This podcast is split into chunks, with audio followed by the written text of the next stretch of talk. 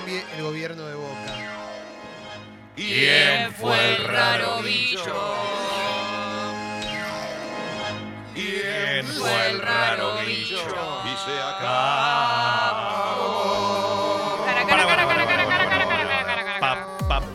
¿Cómo están? ¿Bien? ¿Cuántos números Leo. tenés ahí, Sí, Leonardo? Sí, hay, hay muchos números porque terminaron eh, durante la madrugada el escrutinio definitivo de Boca. Quiero saberlo todo, Leo. que, que ayer tuvo su acto eleccionario, el más importante de la historia de un club de fútbol en la Argentina. Eh, votaron eh, una cantidad impresionante de socios. Imagínense que Almeal gana por el 52,92%, 20.045 votos. Gribaudo el 30,64%, 11.607 votos y Beraldi el 16,43, 6.225 votos. ¿Qué Beraldi marca? con quién iba? Beraldi iba con Roico Ferrari, un tipo muy querido en pero Boca, ¿eh? como que estaba con- vicepresidente. Batistuta estaba con Ba- Beraldi. Batistuta iba como una presentación de manager para Claro, Boca, si es que ganaba Beraldi. Pero no había Eh, sí, pero bueno, pero en en general digo, él, él buscó la unión para poder tener a. También hablaron con Riquelme, buscó la unión, no se dio y terminaron quedando afuera de lo que fue eh, la participación de, la entrega de listas en cuanto a lo que pretendían previamente. Ganó Ameal, Pergolini y Riquelme, ese era el tridente. Riquelme se hará cargo del fútbol. Ahí es, es muy difícil hablar de elecciones en Boca sin poner eh, en contexto la situación. ¿Por qué? Porque cuando uno ve los números, lo primero que dice dice si fue amplio el margen. Después, obviamente, que hay un montón de votantes. En Vitalicio ganó Gribaudo. Eh, en Damas ganó por amplia mayoría Ameal. Pero cuando vos empezás a revisar, te das cuenta que el gran fuerte de Ameal fueron los socios activos de Boca. Aquellos que están día a día, que acompañan, que tienen tal vez una juventud más importante y que siguen a Boca en gran parte a todos lados los que pueden.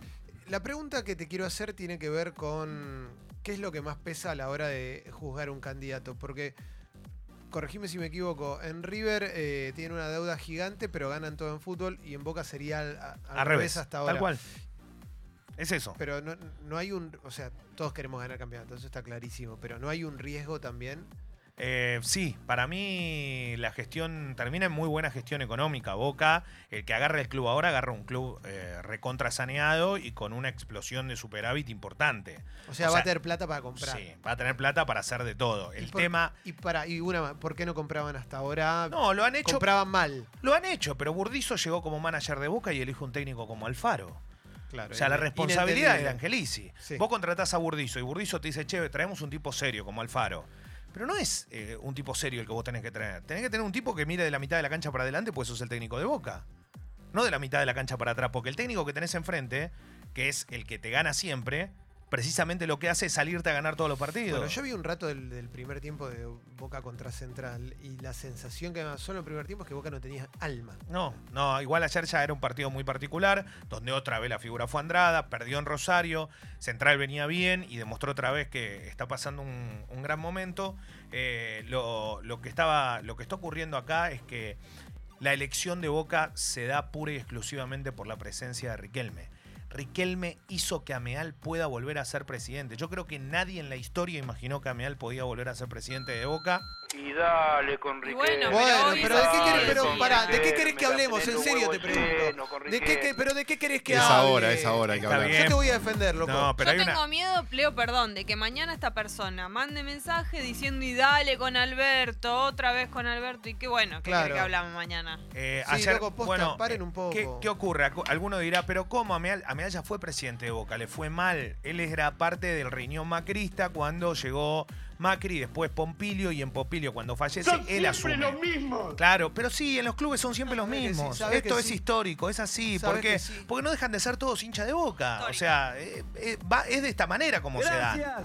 La realidad es que... eh, ¿Pero por qué lo votan? Perdón, pregunto. Por Riquelme. Por Riquelme nada más. Por no es por. Ameal ni por nada. Digo, Ameal fue un mal presidente de Boca. El ancho de espada. Ameal salía tercero cómodo si no estaba Riquelme. ¿Sabes quién es en las cartas de los superhéroes?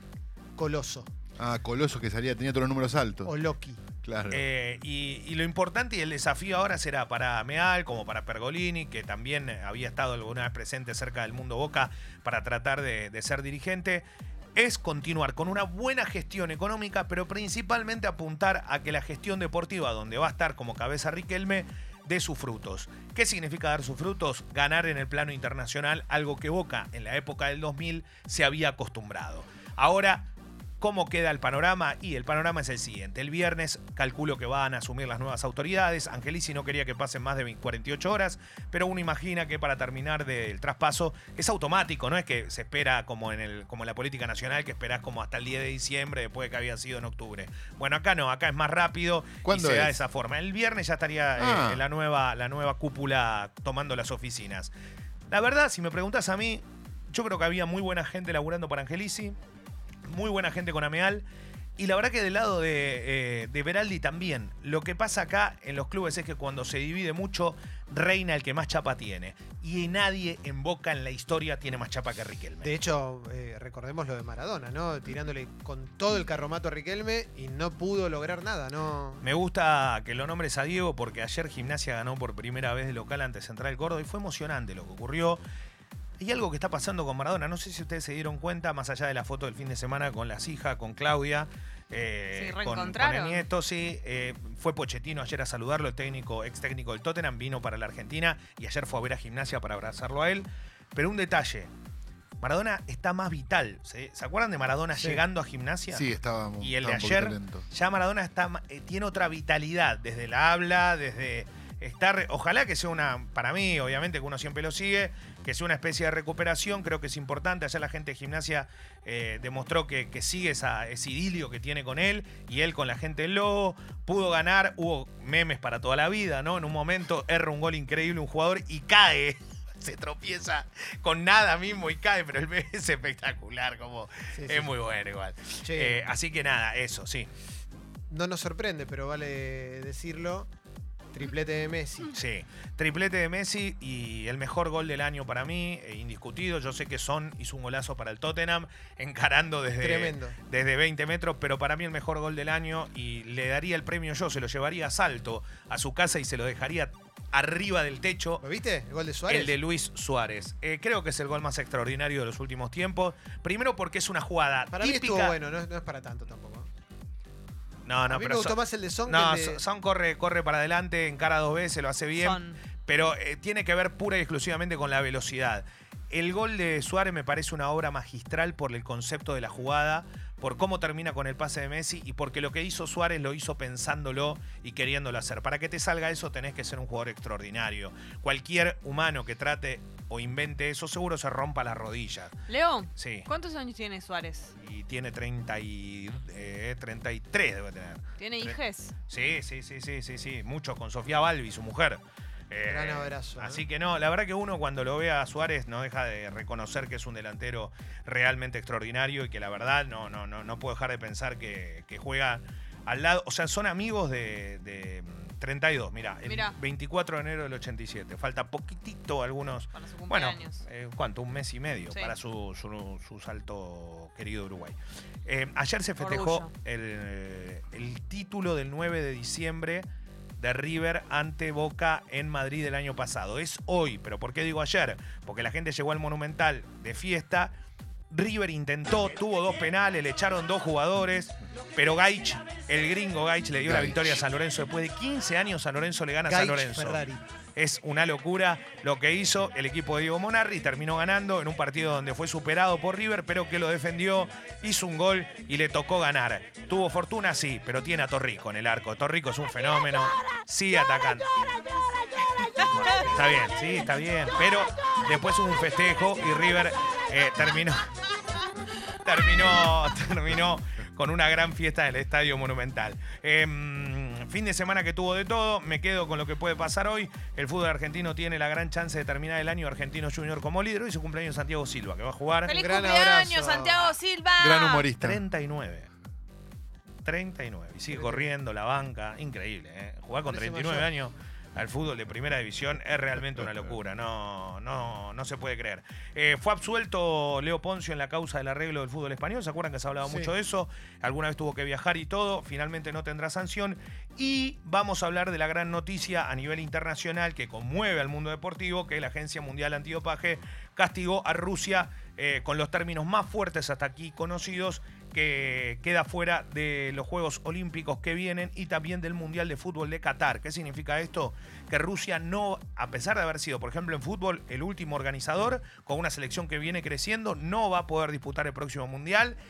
Y en los Juegos Olímpicos, que es la gran atracción para los rusos porque hacen muchísimas disciplinas, ya les había pasado en los Juegos Olímpicos de invierno, ahora les pasa en los Juegos Olímpicos generales para lo que va a ser la última presentación de, de los, de los que puedan disputar deportistas rusos los Juegos con la remera del equipo olímpico general, del Comité Olímpico.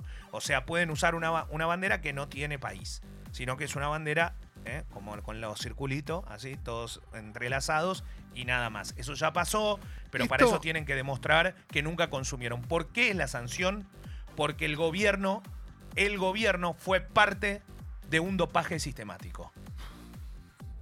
Bueno. eh, Mil deportistas. ah, eh, ¿Esto puede generar una Bueno. tercera guerra mundial? Porque me suena como que Ah, es, para mucho- es lo- tocarle mucho los huevos a Rusia. Lo toman, lo toman así desde el dolor, pero esta sanción es muy fuerte porque es a nivel mundial. O sea, ya eran los Juegos Olímpicos de invierno, era muy fuerte. Imagínate Putin que le ha puesto tanto dinero al deporte, ¿no? eh, y una co- cosita más. El...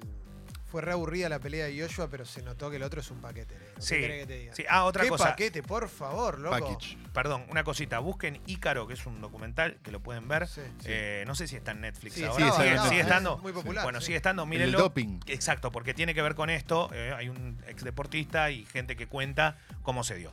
Eh, Joshua hizo lo que tenía que hacer, el otro no pudo meterle una piña en toda la pelea. Una cosa rápida. ¿Anthony Joshua es un boxeador bueno? Sí, seguramente, excelente. Es muy Eh, ¿Planificó una pelea como para que sea larga y con un buen ritmo y sostenido? Sí, sin lugar a dudas. Fue en Arabia ante una cantidad de público impresionante y con un negocio extraordinario, con 10 peleas de fondo, una locura, sí, bárbaro.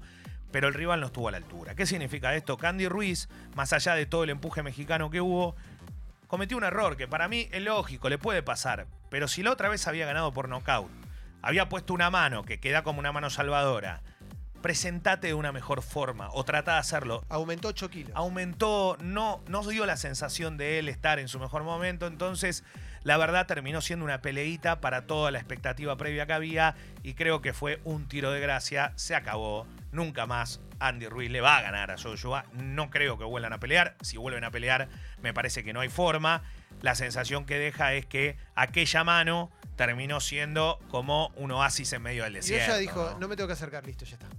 Ya está. Ya está, no Algunos decían, no, porque corre el ring. No, el boxeo es todo. El boxeo es muy amplio. No es solo Corre aquel el que ring tira 12 piñas. Exactamente. correlo 12 rounds, a ver si podés. Aparte de eso, ¿no? El boxeo que realmente tiene un esfuerzo físico que no sé si lo tiene otra disciplina por todo lo que acarrea, ¿no? No solo lo- la cantidad de veces que estás moviendo las piernas, sino también los brazos, el cuerpo y todo el tiempo sabiendo que tenés una amenaza enfrente. Es muy difícil y lo que hizo el boxeador inglés eh, tiene que ver con una realidad que es el mejor en los pesos pesados y la verdad no tiene ahora rival, se lleva los cuatro cinturones. Gracias, Leo.